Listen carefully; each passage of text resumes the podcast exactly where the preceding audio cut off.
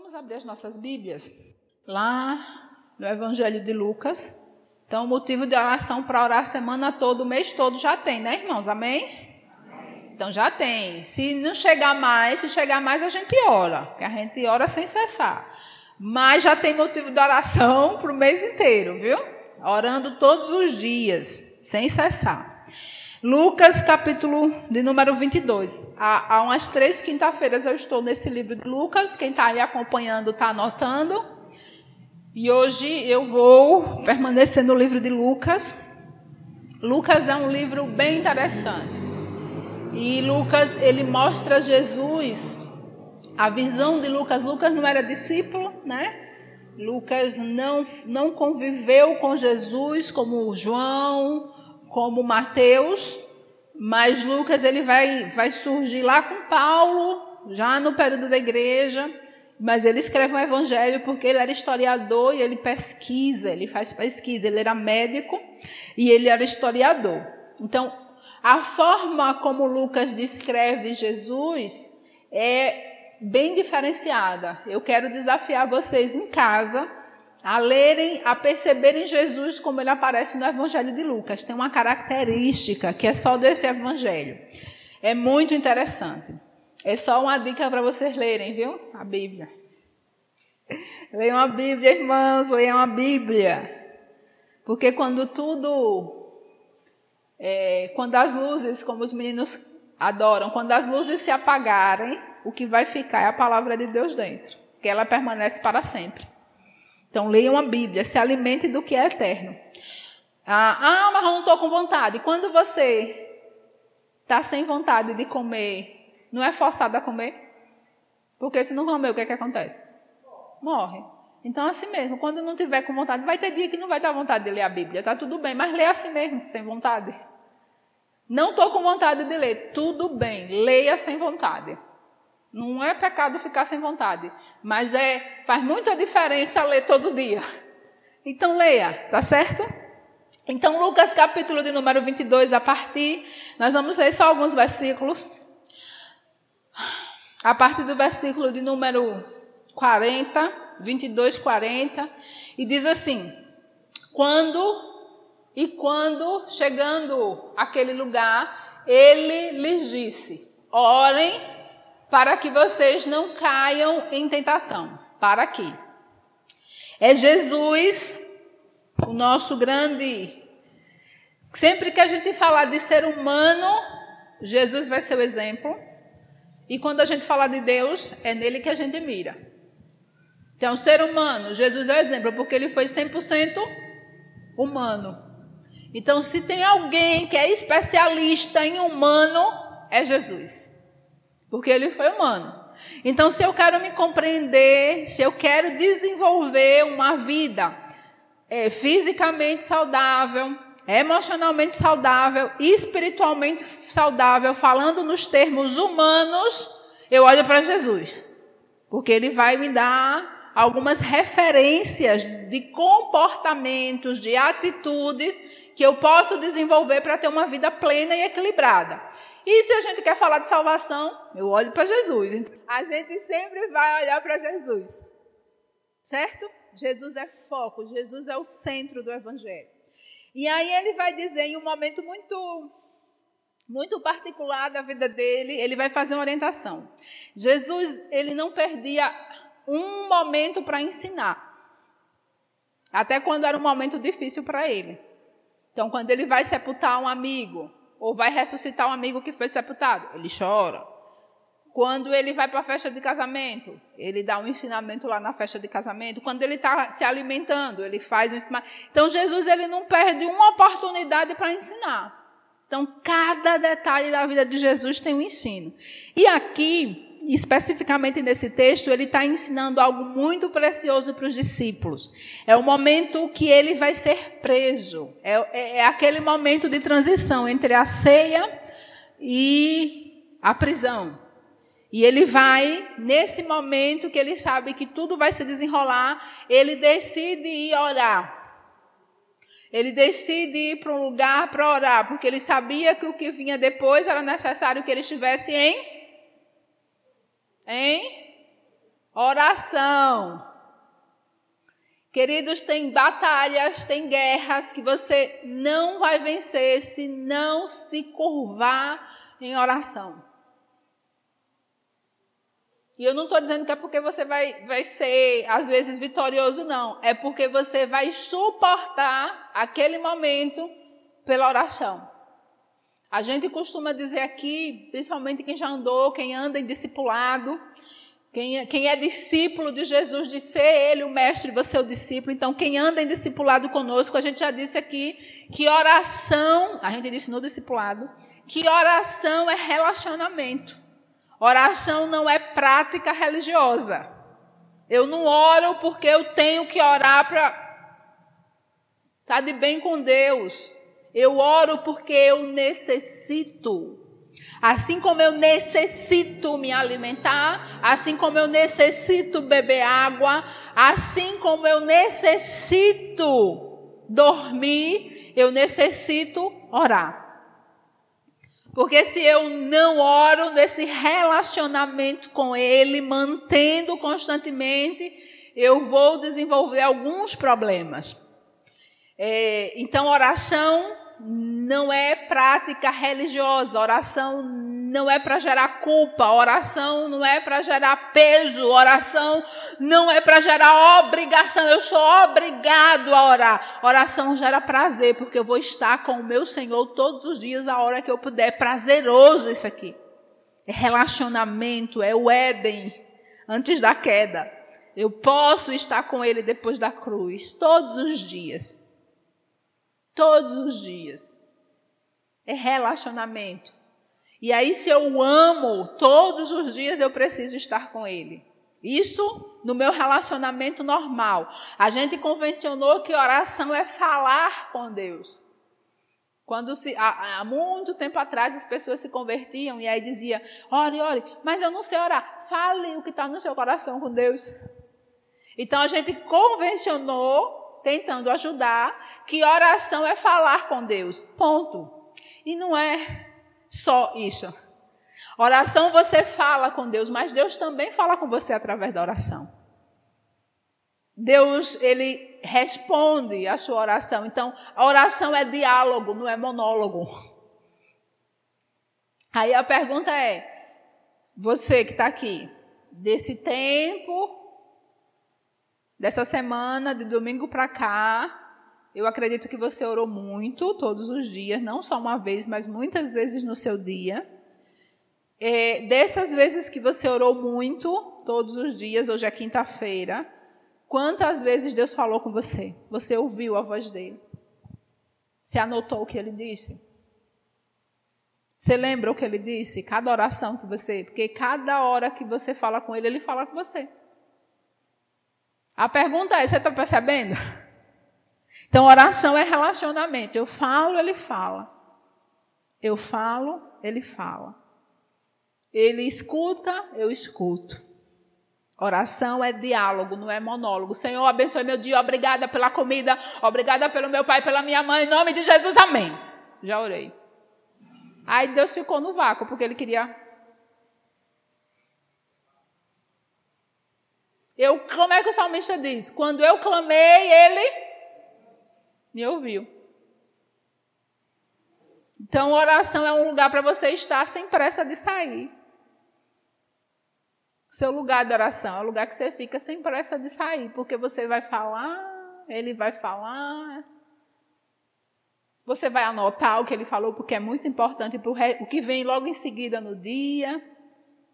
Mas às vezes a gente vai falar com Deus na oração, no movimento do mundo lá fora. Tem que ir, tem que ir, tem que ir, vai. E o café e o menino, blá, blá, blá. aí a gente vai sendo atropelado, até fala, mas não escuta. Então Jesus nessa hora ele sabe que ele vai enfrentar algo muito difícil e como de costume na vida dele, não é aqui esse o único momento que ele faz isso, ele sempre, sempre estava todos os dias, sozinho ou junto com os discípulos, num relacionamento com o Pai em oração. E aqui ele faz isso também. com todo o peso do momento, com toda a representação do momento. E nessa oração ele dá uma orientação muito específica. Ele vai dizer, estão no Monte das Oliveiras, e ele repete essa expressão toda vez que um autor bíblico vai dar ênfase a, a, ao que foi importante naquele texto, ele repete, ó. Orai para que não entres em tentação. Veja o final do 43, do 46. O que é que tem? Tá vendo? É uma característica. É, é, a parte mais importante desse momento. Então, Jesus queria dizer aos discípulos: olha, nisso que a gente está envolvido, nesse negócio de reino, nesse negócio de propósito, de destino, de relacionamento com Deus, tem uma chave para não entrar em tentação. E qual é?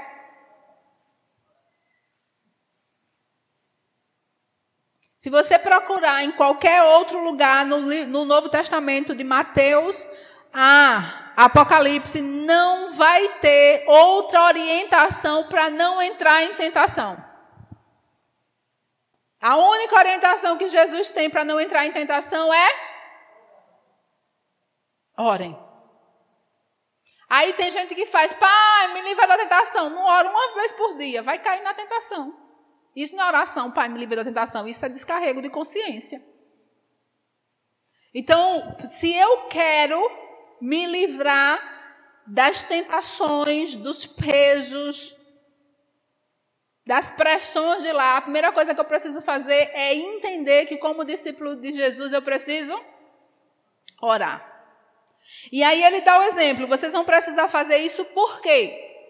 Aí Primeiro, o porquê aqui que Jesus vai responder quando ele introduz. Ó, ele abre a sentença com, a gente chama de, de, texto coeso, ele abre esse texto com essa sentença e ele conclui com essa sentença orar e não entrar em tentação. E entre o meio aí, ele vai desenvolver o tema porque se deve orar para não entrar em tentação.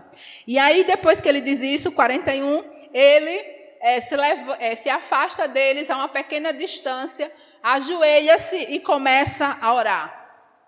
Ele diz aos discípulos: orem para não entrar em tentação. Aí se afasta deles e ele vai orar. E os discípulos vão fazer o quê?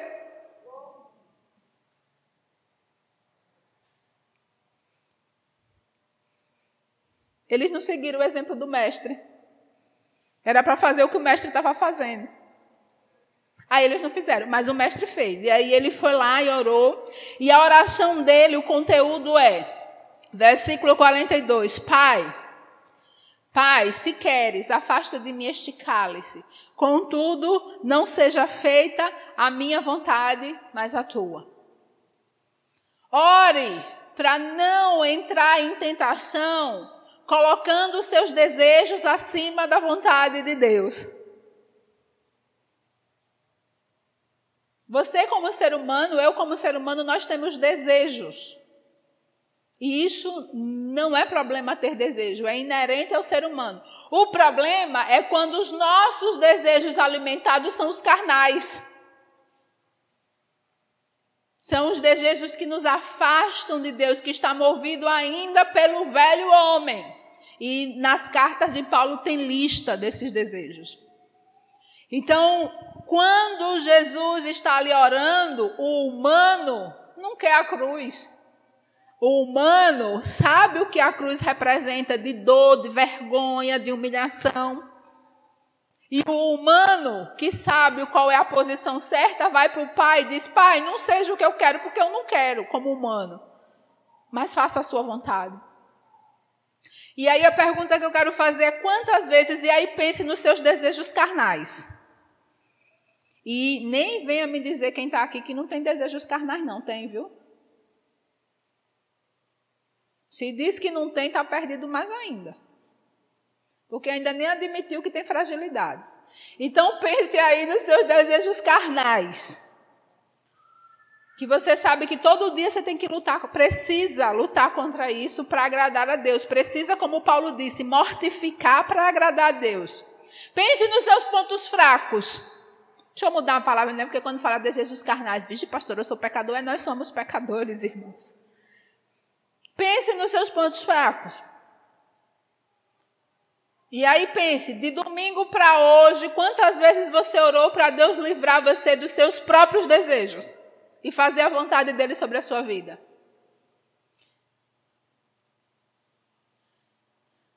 Valéria está fazendo cara de interrogação. Dos desejos. Eu vou, eu vou citar alguns na Bíblia. Às vezes o ponto fraco é a língua grande. Às vezes o ponto fraco é a sexualidade, a carnalidade. Às vezes o ponto fraco é a gula.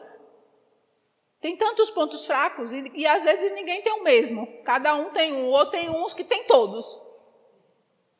Cada um é cada um. Mas nós temos um ponto fraco. Então, no meu ponto fraco, que eu sei que existe, porque o Espírito Santo traz clareza para perceber.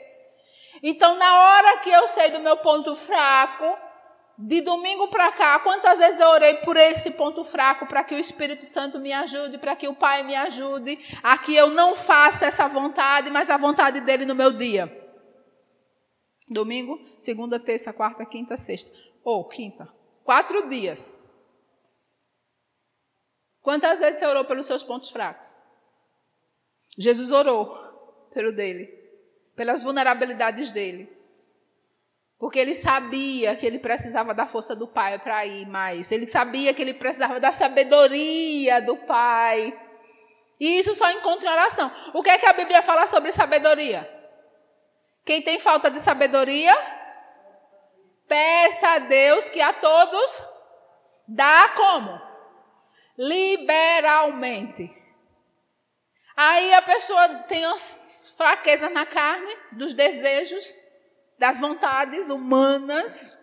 João, o evangelista João vai dizer as concupiscências do, do olho, a concupiscência da carne, a concupiscência do mundo. Então, os desejos, palavrão, né? Um palavrão para desejos, as vontades do meu olho, da minha carne e do mundo. Então, como eu tenho colocado diante de Deus todos os dias em oração, vigiando, porque não é só orar. Depois que orar, faz o quê? Não faz cara de paisagem depois que ora. Só eu que faço cara de paisagem de vez em quando em outras situações. Aqui, quando eu estou lutando contra mim mesmo, é orar entregar aquela minha luta, aquela minha fragilidade, aquele meu desejo que eu sei porque o Espírito Santo me disse que não é um desejo que agrada ao Pai, e entregar ao Senhor. E depois que eu entrego, o que é que eu faço? Vigio. Vigio quem? O diabo? É para vigiar quem? A mim mesmo. Vigio, depois que eu orei naquilo que eu falei com o pai, que o pai falou comigo em como proceder pelo que ele me orientou depois da oração. Vigio para saber se eu não estou, é, em vez de fugir da aparência do mal, flertando com a aparência do mal. Porque o texto diz: fuja da aparência do mal. Aí tem gente que flerta com a aparência do mal, traz a aparência do mal para dentro de casa. Não vigiou. É orar e vigiar contra os meus próprios desejos. Esse é o primeiro ponto. O segundo, ele vai continuar. O segundo, ele vai continuar. Ah, então, aí vai dizer, porque ele orou e entregou as suas fragilidades ao Senhor. O que foi que o Senhor fez na oração de Jesus? Versículo 43. E o anjo fazia o quê? Quando você ora para vencer os seus desejos, as suas vontades, as suas fragilidades e vigia, o que é que acontece? O que é que acontece?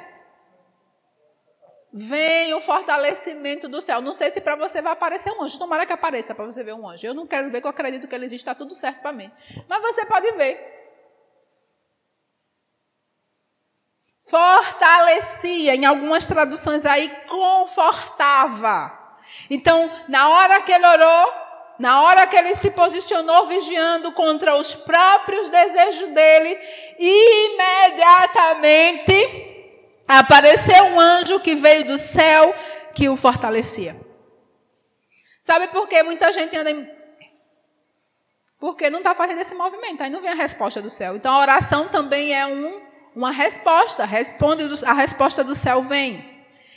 E aí o anjo fortaleceu. E depois que o anjo fortaleceu, o que foi que aconteceu com Jesus? Quando o anjo fortaleceu, eu vou levantar aleluiado. Quando eu estou lutando contra a minha carne. Eu vou levantar aleluiado. Amém ou não amém? Não amém. Versículo 44. O que é que ele faz? Depois que o anjo veio, fortaleceu.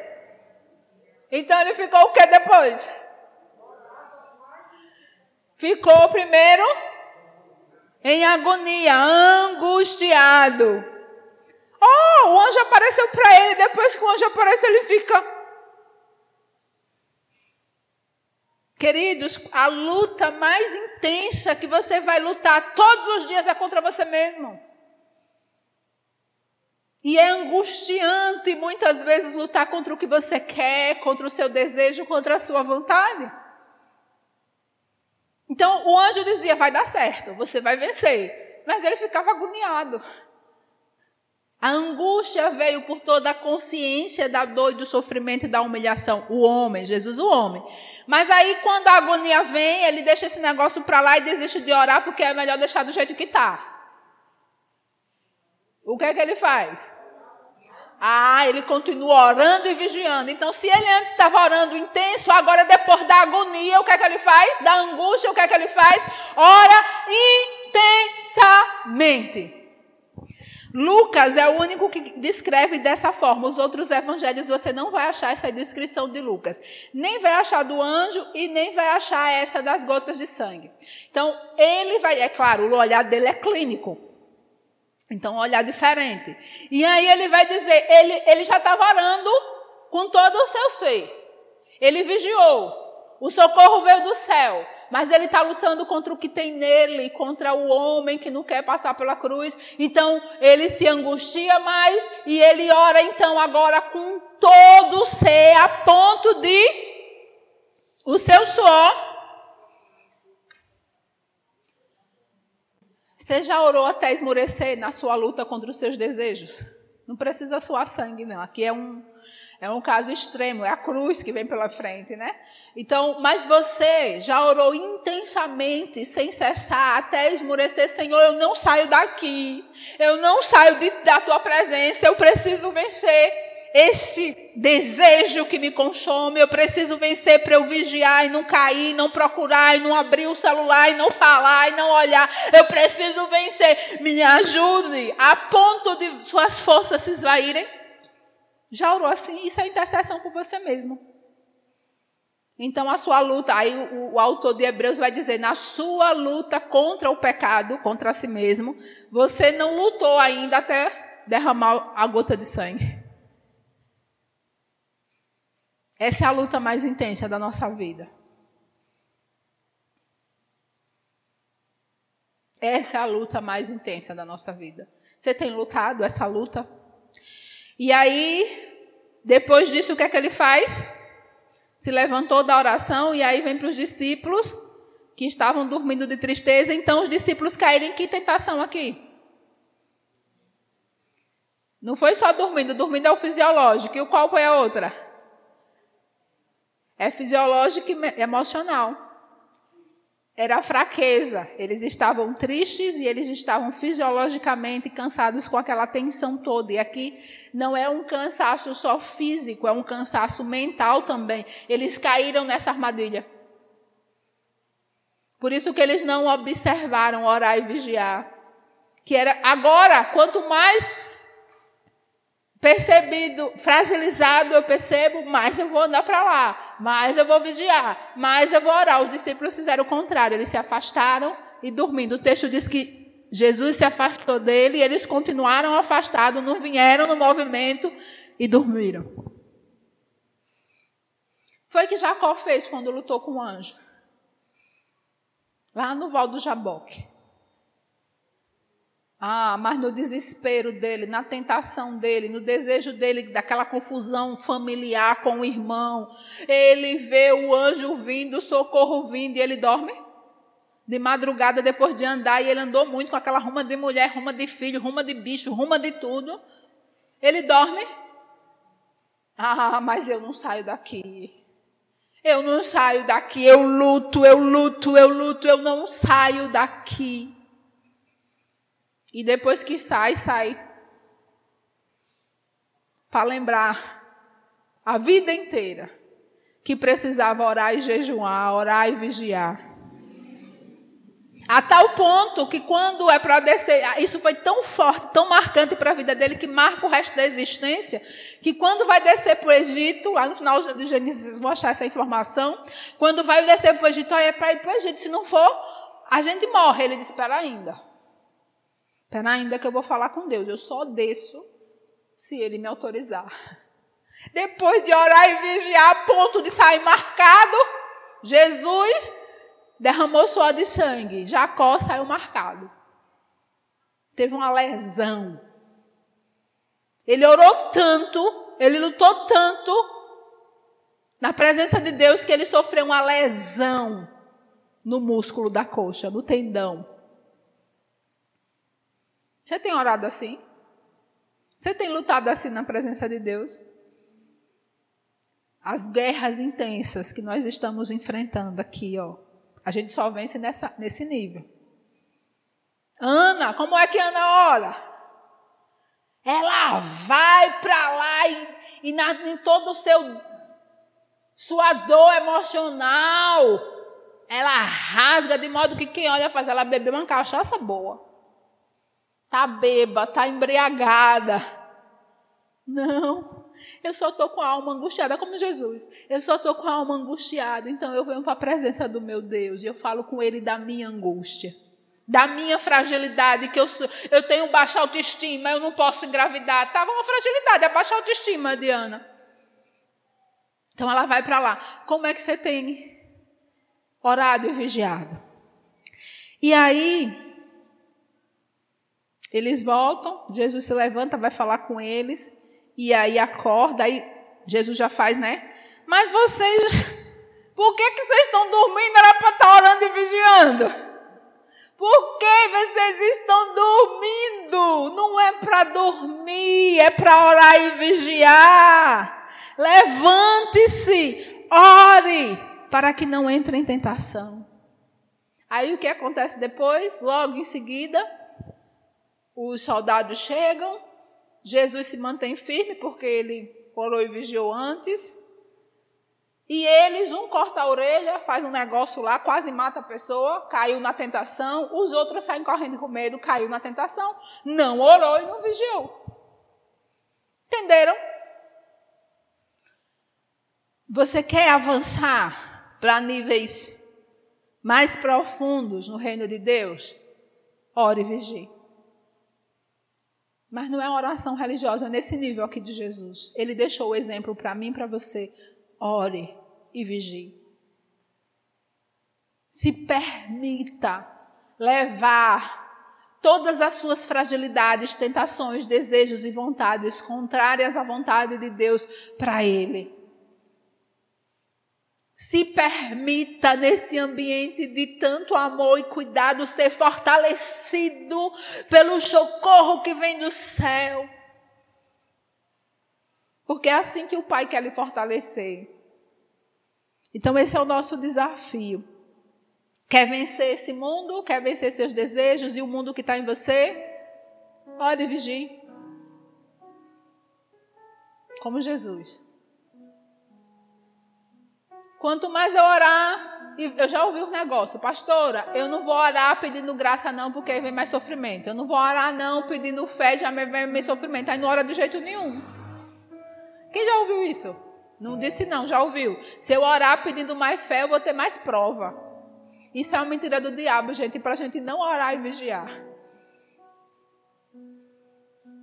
Olha como o diabo lança as mentiras dentro do reino, vai entrando aqui e a gente vai se comportando dessa forma.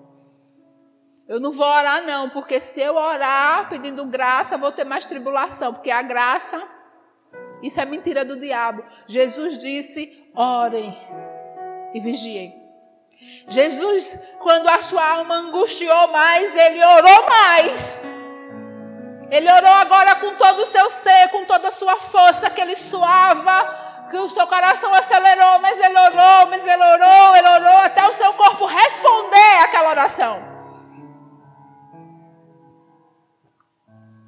Você tem orado assim?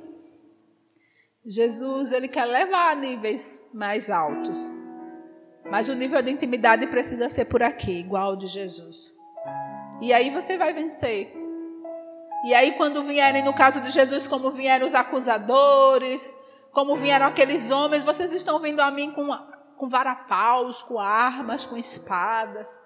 Eu não vou querer reagir. Eu não preciso. Tá aqui dentro tem calmaria. Eu não preciso. Eu não preciso quando o meu desejo naquela área vulnerável, seja da língua, seja da sexualidade, seja da gula, seja da lascívia, seja que área for, quando vier, eu não vou precisar me render a Ele porque eu estou lutando em oração. Não tem tempo. Você tem orado assim? O desafio dessa noite é orar e vigiar. Segundo Lucas 22, 40 a 46. Anota aí. Chegar em casa, ore. Às vezes eu digo ao Senhor, Senhor, eu estou com uma necessidade tão. Na minha oração já digo isso. Senhor, estou numa necessidade tão grande do Senhor, tão grande do Senhor. Hoje eu tive uma necessidade muito grande dele porque eu fui conversar né, com uma pessoa que está passando pelo, pelo vale de ossos secos. Eu não sabia lidar com aquilo. E aí eu fui, Espírito Santo, mas eu orei, mas eu orei, mas eu orei. Espírito Santo, me ajude. Para que o meu eu não apareça, para que a intelectualidade não apareça. Me ajude, Espírito, me ajude. Porque pode, numa tentação como essa, querer aparecer. E eu preciso matar antes, não quero. E como é que isso vai morrer? Na oração é lutando na oração, é entregando na oração. Então se permita, se permita ir mais, no mais profundo, em oração, vigiando, vigiando, vigia em ore, para que você não entre em tentação. Vamos orar. Comece aqui, comece aqui, mas não pare aqui não. Vai para lá. Deixa tocar fogo lá fora. Vem aqui, vai para lá. Mas comece a orar por você, Pai. Ó, tem esse desejo que eu estou lutando. Essa é a minha vontade aqui que eu estou lutando, mas eu quero dizer assim como Jesus disse: não seja a minha vontade, mas seja a tua. Não seja o meu desejo, mas seja o teu. Não seja o que eu quero, mas seja o que o Senhor quer. Vai colocando diante dele, a ponto de você sentir que o seu coração está orando nessa pulsação, a ponto de você sentir sua corrente sanguínea, sua respiração nessa oração. Vai orando, vai orando. E se permita que ele abra seus olhos para que você veja também, assim como Jesus viu, o céu aberto sobre você. Para que você perceba esse céu aberto, para que você perceba esse fortalecimento pelo anjo ou pela presença do próprio Deus, como Ele queira fazer. Se permita. Se permita. Se permita. Pai, nós te adoramos, porque o Senhor, o desejo do teu coração é que os teus filhos sejam vitoriosos em toda a fragilidade esse foi o desejo do teu coração, ao ponto do Senhor se entregar na cruz, para que em ti fôssemos mais que vitoriosos. Pai, nos ajuda, nos ajuda nas nossas lutas internas diárias, nos ajuda nas nossas lutas contra as nossas vulnerabilidades e as nossas fragilidades. Pai, que na nossa vida não seja como queremos, mas seja a tua vontade sobre nós. Ó oh, Pai, que o teu Espírito, ele incessantemente, que habita nos teus filhos, ele incessantemente incomode, inquiete os seus filhos para eles estarem vigiando e orando. Nos ajuda, Pai, a sem cessar orar e vigiar, porque nós precisamos de Ti nessa luta. Nós sabemos que contigo é possível. Contigo há possibilidades de vencermos, de andarmos, de avançarmos, de desembaraçarmos nossos pés de tudo que atrapalha o nosso andar. Nos ajude, Pai. Nós queremos ser filhos, filhas, discípulos que oram e vigiam. Nos ajude, nos incomode, até o nosso ser está totalmente entregue a esse relacionamento de orar e vigiar. Assim nós oramos, Pai, em nome de Jesus.